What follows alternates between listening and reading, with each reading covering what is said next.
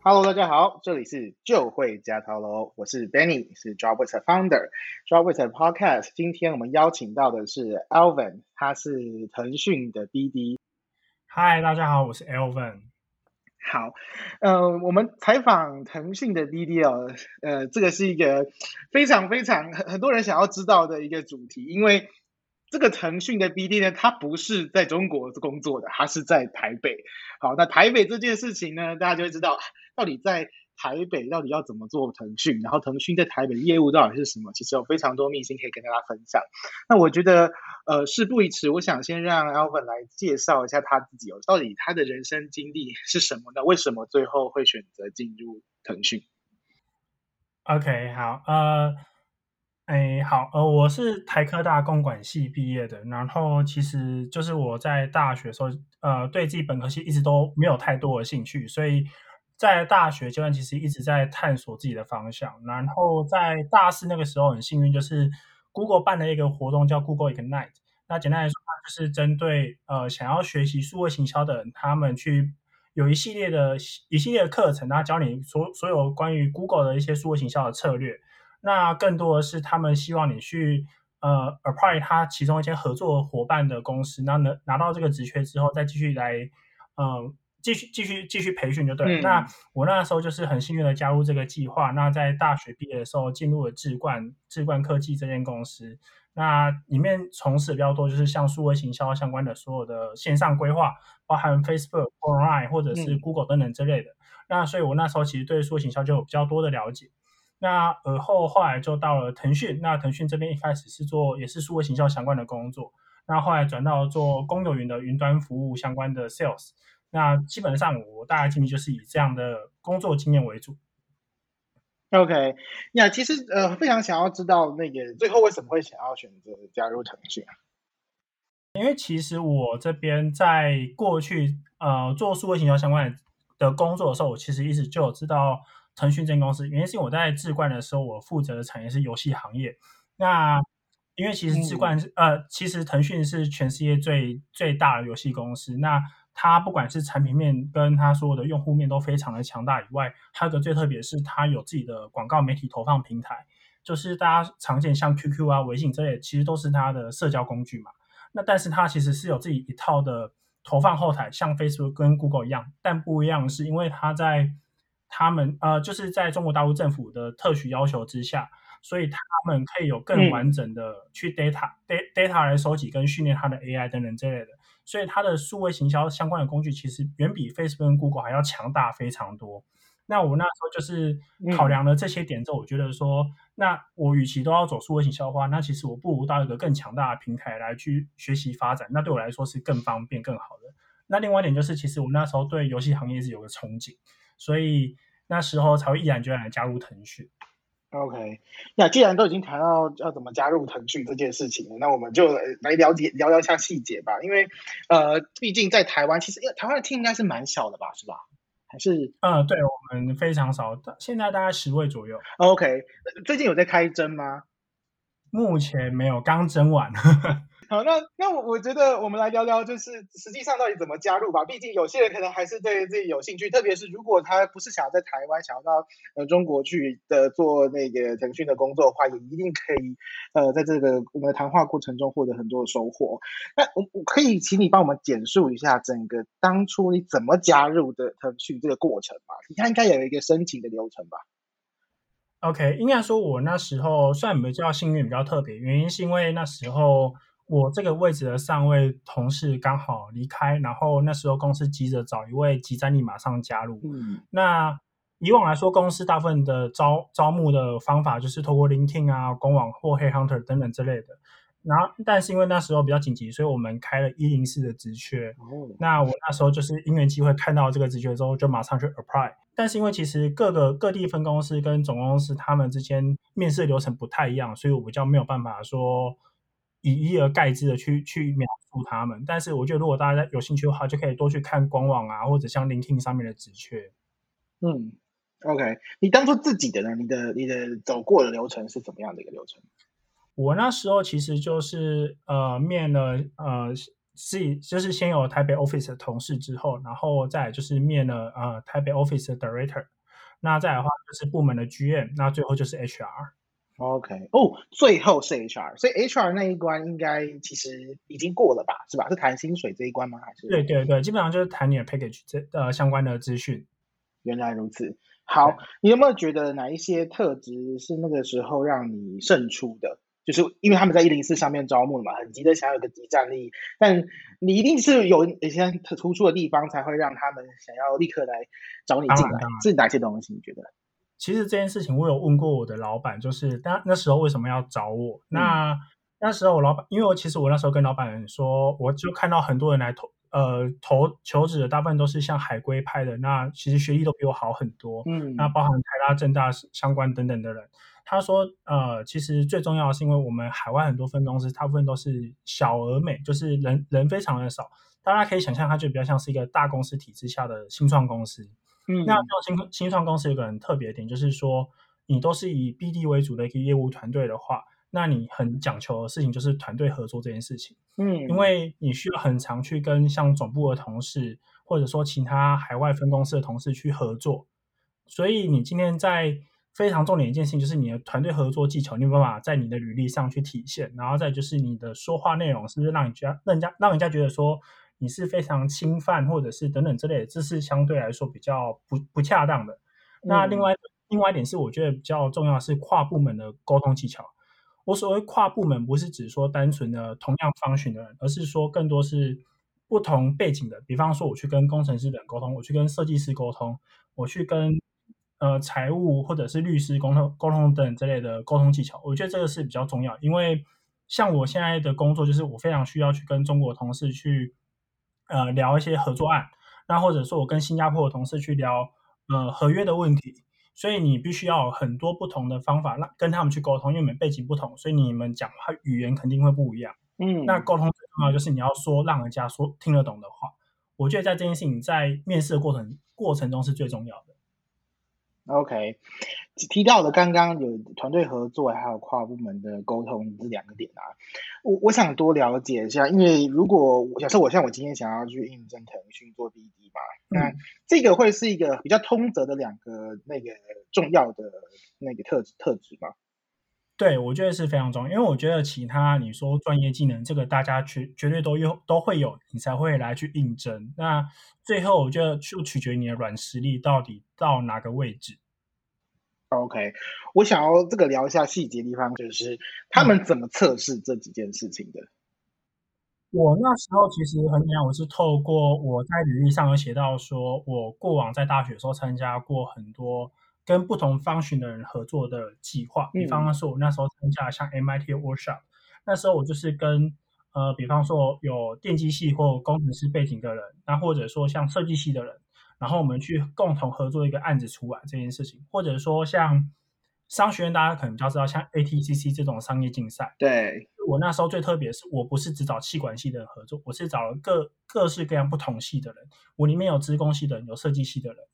所以从这些点，你可以去表达说，你在这件事情上，你真的是有能力去做这件事情的。OK。好，太好了。所以他那那个时候，他他们呃面试的过程，因为其实有提到有前面几关嘛，那这几关他们都是呃一对一吗？还是是也有多对一？跟他们会，他们通常喜欢问哪些问题啊？我觉得是一对一，因为目前来看的话，海外团队大部分除了像美国或新新加坡。部分的公司以外，大部分都是小团队为主。对，所以你他们更更着重的点是你们 fit in 这个团队。OK，所以他会聊一些，比方说，呃，你在生活上、在工作上遇到问题的时候，你会走哪些方法来解决？哦，或者说你今天遇到呃团队之间的冲突的时候，你会去怎么去处理这个情绪啊、等等压力等等这类的问题？应该说他们会给一些比较像是情境的感觉，然后去问你这样。OK，哦，讲到刚刚那个呃情绪啊，处理同事之间的这件事情啊，那个时候你觉得你怎么回答的，让让那个面试官眼睛为之一亮？因为这个他是非常常被问到的吧？就团队合作，你怎么处理难搞的人啊？这最最常被问到的。那个时候你是怎么样回答的？呃，其实我觉得更多重点是你要说到的点是，你有考虑到别人的心情这件事情，或者说你今天在跟人家沟通的时候，你有没有讲到说你站在他对对方立场想他是怎么思考的？嗯，很多时候我觉得这件事情我们在跟人家沟通的时候，我们很多是站在我立场，觉得说，哎，为什么他听不懂我说的话？我明明说的是有道理的，嗯，但是很多时候是因为立场不同而导致。他的立场，因为他的立场，他的想法就是跟你不一样，所以当当然你用你的想法去跟他讲的时候，他就没办法接受嘛。所以我觉得那时候我是用我用的方法更多是我，比方说我在团队合作的过过程中，我怎么跟设计师表达我的需求是什么？那比方说双方有难度的、有困难的时候，我怎么去在合理的时间点之内去解决这个问题？OK，对于内部之外，有的时候也会 BD 很常处理外部的人嘛。这你怎么在这些情境之下去去呃更好的同理他们呢？因为我们都知道嘛，反正当 BD 常常就是要处理一些难搞客户。那你都怎么去处理这些客户的？你觉得？我觉得这个最大点就在于说，你去站在他的立场想，他的 KPI 是什么我打个比方好了。CEO 跟老板绝对在意的就是我今天成本跟 margin 的问题。对，那但是对工程师来说，他考虑的绝对不会是这件事，他考虑的是，呃，有可能我我我打个比方，他有可能在意的是这件事情会不会增加我的 loading，或者是这件事情会不会增加我出错的机会，或者是这件事情能不能降低我的 loading。嗯，那每个人考虑的点不一样的时候，你端出来的菜就要不一样。你总不能跟工程师一直说我这个东西可以节节省你的成本大概一半，但是你必须工作两倍的时间，这对。任何一个技术单位来讲，没有人可以接受。但是对老板来讲，他可能觉得，哎，好像好像有机会，因为我可能多害了几个人就可以处理这件事情了。嗯，对，所以我觉得我现在目前的经验是，我看到，比方说我在跟不同职位的人对接的时候，我会去思考他对自己认知的 KPI 到底是什么，然后我去呃投其所好。对，嗯。刚刚有提到团队合作这件事情，因为其实大部分的 BD 啊或者 Sales 导向的部门很常是很独立运作的。那你是怎么样在以前的经验里面去获得团队合作这件事情的这个的能力啊？嗯，我觉得就是你要，如果说像以前我做的事情会更多是我去制造一个向心力，然后让大家有一个共同的目标。归属感去达成这件事情，但是在工作之后，我觉得更多的是双方怎么去制造一个双赢的局面。因为有时候你赢不代表他赢，那但是如果都有双赢的时候，他就更愿意跟你合作。那这时候你们的团队合作技巧就可以慢慢的磨练上来了。但前提是你要知道什么时候是对他有利的。嗯，OK，那我想这个都是呃很好的。经验，因为这些经验基本上，如果别人来做，想要来呃应征腾讯的 BD 的工作的时候，这些呃都是非常需要在意的事情。那如果还没有的话，也可以通过这些方式来获得哦。我想要聊聊那个，因为刚刚讲到腾讯的应征嘛，那你那个时候应征啊，是已经有好多个 offer 了吗？还是是就是是是一个什么样的情况？其实我那时候面试蛮多公司，有像快消品、电商，然后游戏、电竞等等什么的，我都面试过。那我同时也拿到几份 offer，但是后来就是基于我自己对于游戏行业跟社群呃数位行销相关的一些热情，所以我还是决定选择腾讯。原来如此。OK，所以呃，主要跟你个人的兴趣有很大的关联嘛。其实我刚才有听到一个，你有说到那个 data 这件事情。这其实我觉得，因为未未来嘛，未来都是 AI 的世界，未来就是也充满着 data，就是黄金的世界。既然加入腾讯之后，你看到了什么不一样的地方？这个我很好奇。你你说的看到不一样，是指说我今天看公司的发展吗？还是哪个方向？公司怎么运用 data 这件事情，跟其他地方，或是你刚之前没有刚好提到那个跟 Facebook 之类的，在腾讯上有很多的 data 可以运用嘛，也应用 data 做非常多各种不同大大小小的事情。那我很想知道，你觉得这个这个中间的差别是什么？我觉得更不一样的点在于说，在发呃在开发一个产品的时候，你会看到腾讯其实很多产品，他们。呃，非常的厉害，不是没有原因的，因为它的 data 量来自于，因为我们打个比方好了，微信现在的用户就是超过十亿了，就是它的月、嗯、每个月的活跃用户超过十亿的情况下，我今天要去从中间去淬炼淬炼我的 data 的精准度，其实是非常快的。对，那再来就是因为其实中国要求实名认证这件事情，他们不像海外的很多社群媒体是，他没我们没办法，呃，像 Facebook、Google，它没办法强制用户去实名认证。原因是因为我做不做取决于取决于我，他如果强迫我做，会有各自的问题。对。但是在中国这件事情是强制的情况下，我可以更精准的知道说，在使用这件事情的人是谁，他的轮廓是什么。主要是轮廓这件事情，虽然说我没办法很清楚的知道这个人他是谁，但是我可以知道他各式各样轮廓。比方说，他今天用微信去买东西，因为他他用了微信支付，那他今天用微信去叫外送。今天用微信跟呃，在网络上浏览了什么文章，用微信登录什么账号，那其实这一串这一串都可以完整的去追踪下来。跟 Facebook 跟 Google 不一样，就是我呃，他们缺少了金流这一段。嗯、那让我觉得是完成你所有大数据的最后一一里路，因为有金流在代表这个数据是完全正确、完全准确的事情的。对。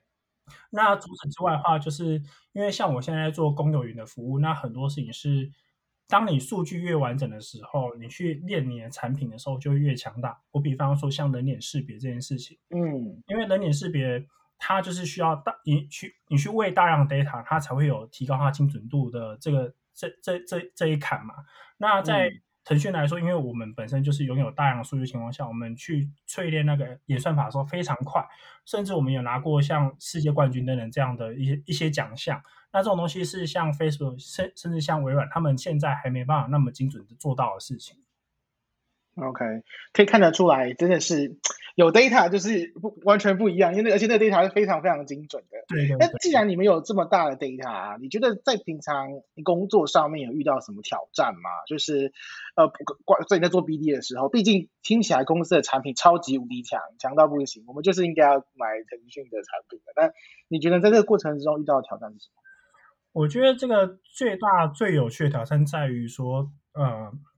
台湾的这个政治氛围，因为其实大家大家可以理解是腾讯在台湾的立场是相当相当特别的。嗯。那很多公司因为怕沾染上麻烦，所以听到我们公司打来的时候，其实呃呃，这这里有蛮蛮有趣的两个情况。第一个是他根本不知道腾讯是谁啊。Oh, OK，很多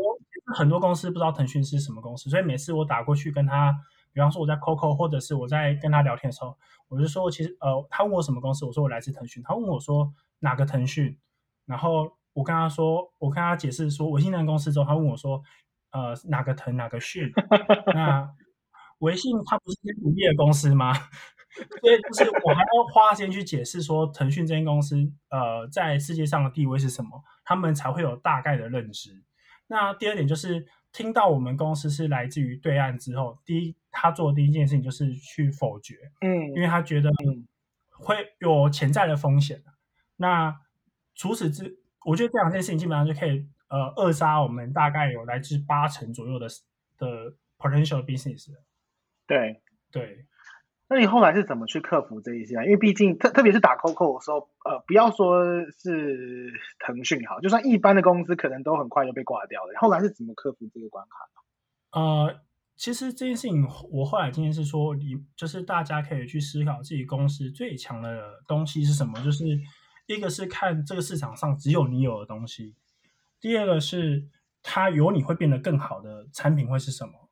那以像腾讯来说，我们最强的东西就像是游戏、社交或者像影音类型的产品。所以当我从这些切角去切入的时候，比方说我找游戏行业的客户，我跟他说你需不需要什么功能，这可以减少你减少你开发的时间，或者说我去找影音相关的。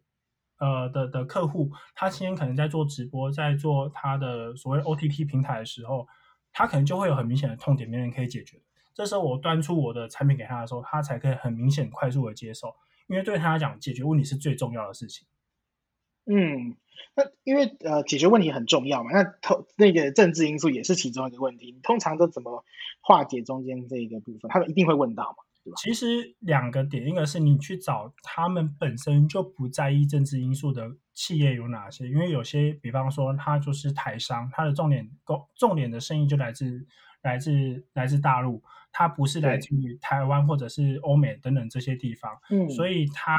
他自然而然的就会比较没有那么的排斥，这是一个很大的点。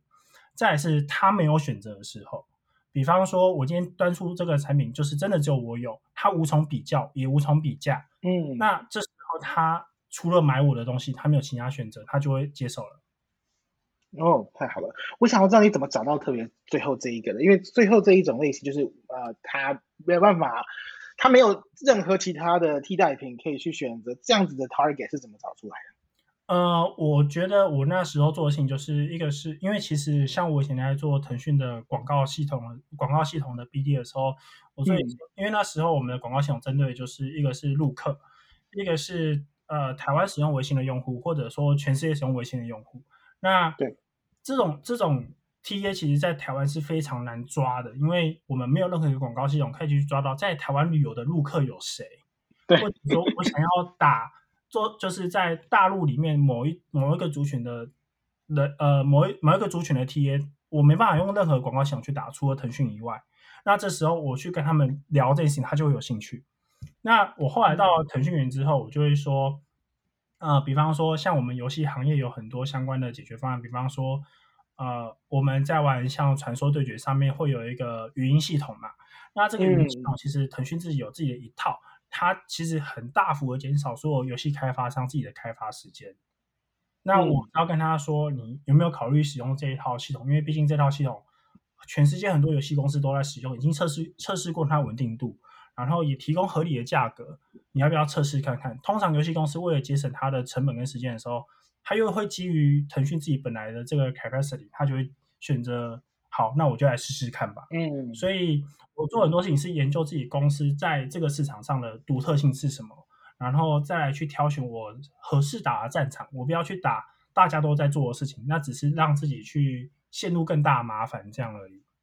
原来如此，我不知道我接下来问的这个问题会不会太隐私了。所以你在你的观察里面，哪些特定的产业跟客户群啊是比较容易攻克的？我觉得以以目前来看，因为其实呃。像传统产产业这种这种公司，他们其实本身对于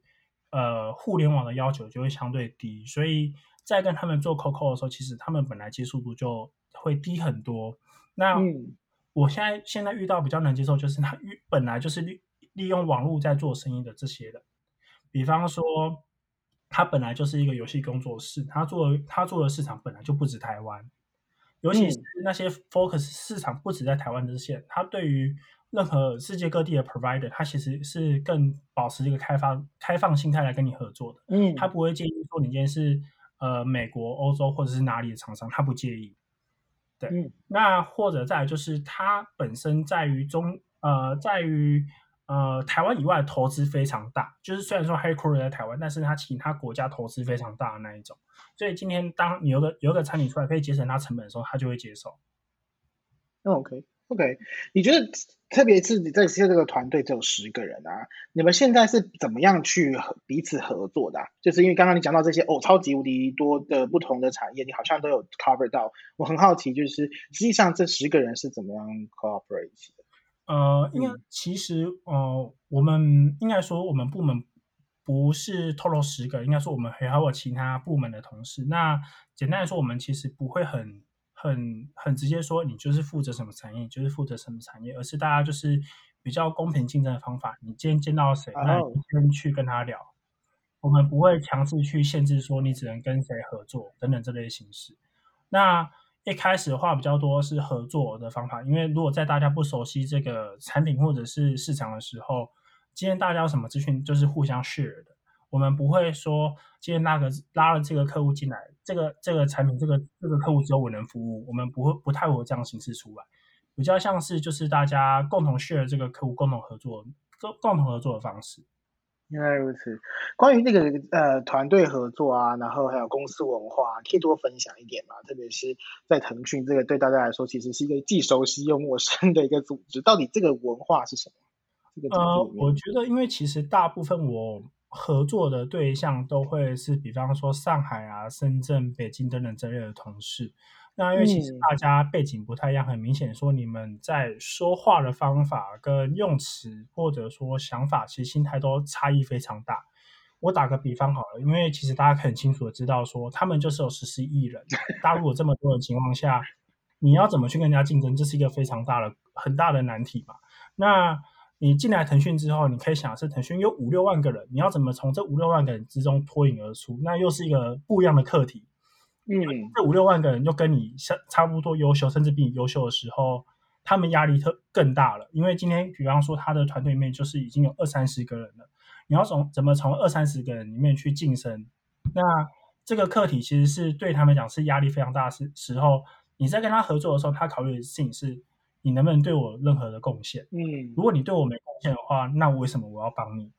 嗯，其实因为你，你如果是你是他的立场，你也会这样思考的。嗯，那我后来我能做的事情就是说，今天我去提出说，我在跟他合作的时候，我一定会会跟他说这件事情的，我们如果做成的结果会是什么？那尤其说，因为我们公司一直想要想要往海外多琢磨，呃，多。多有一些特殊的案例跟跟产品出来等等之类的，所以当你可以帮他带，比方说国际上的一些 showcase 或者是一些指标的时候，他其实就会更乐于去跟你配合。所以你去沟通的时候，你可以去跟他特别强调说，你可以帮他带来什么事情。那只要这件事情对他是有利的时候，他就会更愿意去跟你合作。嗯，但是我们部门比较特别，是因为我们部门的老板是香港人，啊、所以他。更利用的是一个更开放的角度来鼓励大家互相配合。比方说我们在开会的时候，他很鼓励我们分享自己的想法，那甚至他会鼓励我们就是用自己的想法在做事情，然后他会用他的角度来给予资源。嗯，就是比方说今天他是需要公司内部的呢，还是公司外部的？比方说去找竞争对手、去找合作伙伴的老板，他都很愿意去 support 这些事情，因为他觉得说，呃，我自己的看法是，他也他认为说，大家其实在当地市场有不同的想法。那如果你们可以去实施、去执行，然后做出一个好的结果，他当然是非常 support 的，所以他很呃乐见其成。所以我们在公司内部比较呃很多时候是大家在 share 自己的想法是什么，然后跟我们在面临挑战的时候，我们去怎么讨论沟通的这个过程，我觉得是比较特别的。那。哦，我其实很好奇，在因为在这个新的这个团队，对大家来说都是比较陌生的。那这个团队里面的向上管，你有没有看过哪一些很好的 good case 可以跟我们分享？可以是你自己，也可以是你同事啊都好。我觉得比较多是来自于我一个同事身上，是我我发现他很知，就是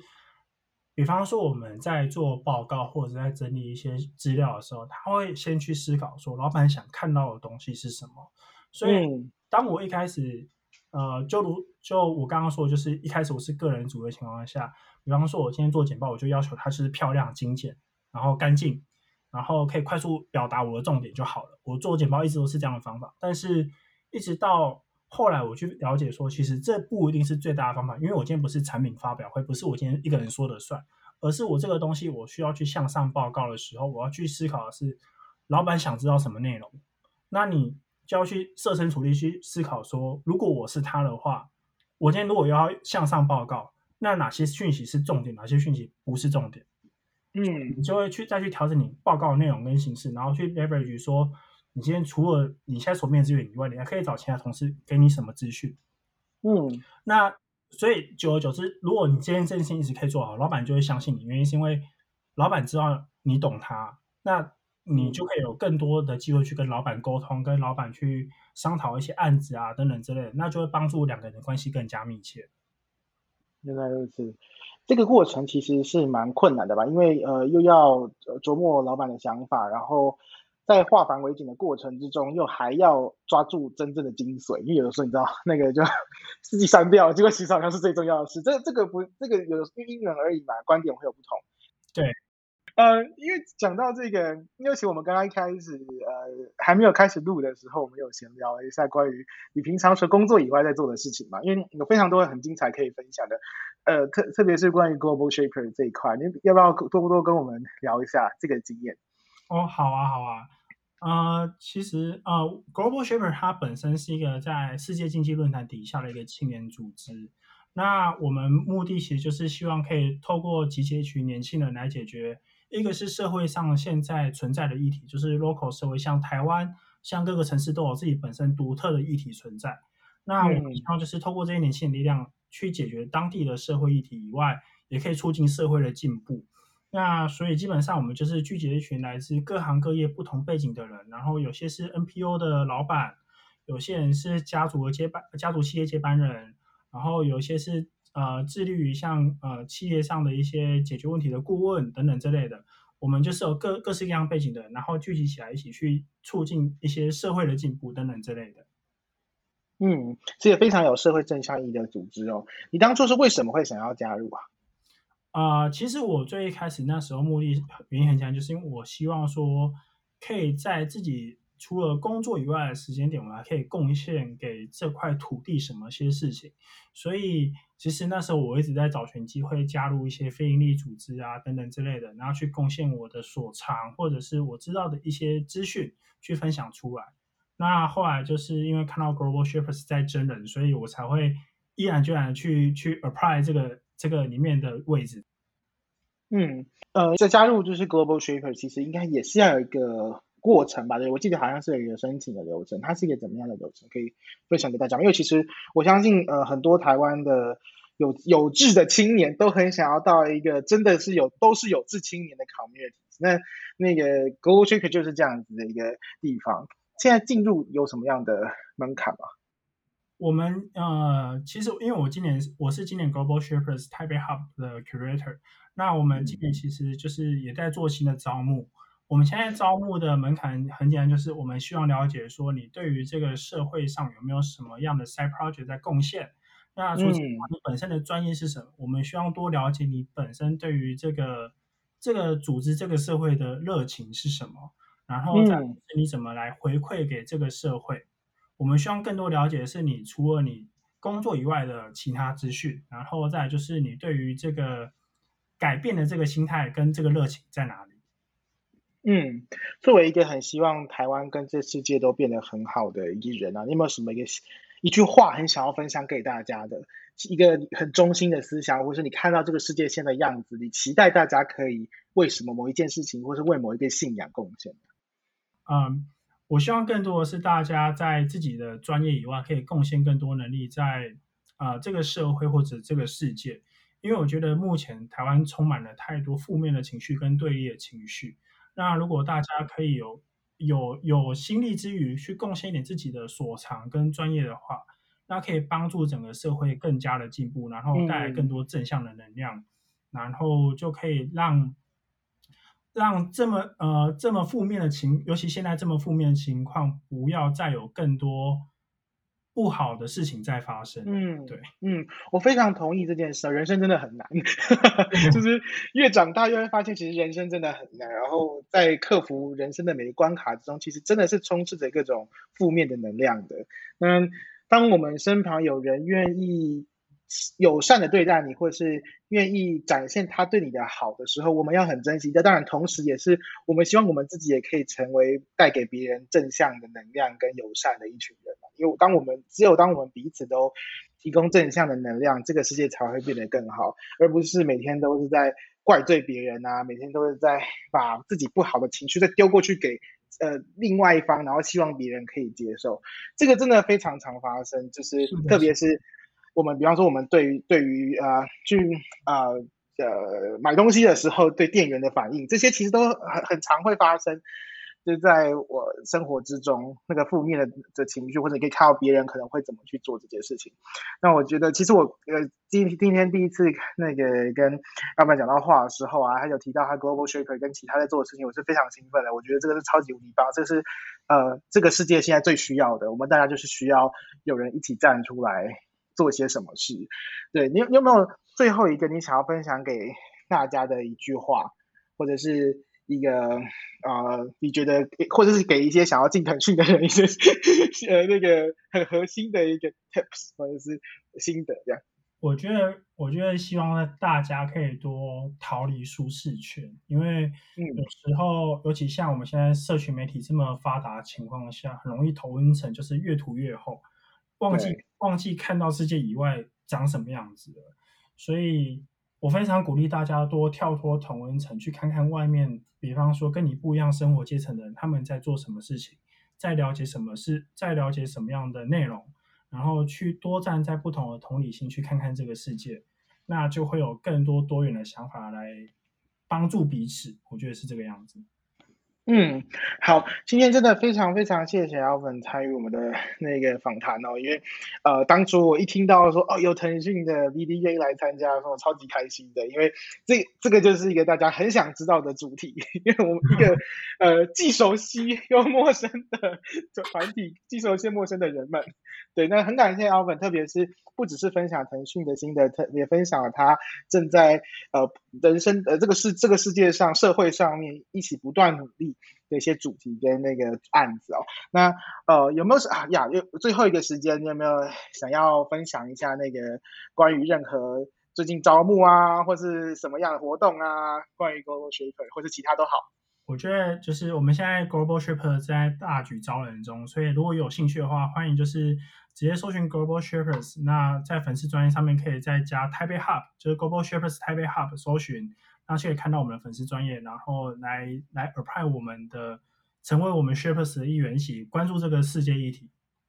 那、对我有有很多好朋友都是 Global Shippers 里面的，所以大家如果有兴趣的话，也可以搜寻他们，然后看看可不可以加入，然后一起针对现在世界上各种不同大小的议题，呃，有二零三零有 SDG 嘛，各种不同的可以一起努力。好，那今天我们就到这边啦。那下个礼拜我们也会继续，就是再邀请其他的学长姐来到呃那个我们就会加套楼这个 Podcast 上面，那期待再分享给大家更多求职跟职场上的秘辛。谢谢大家，谢谢。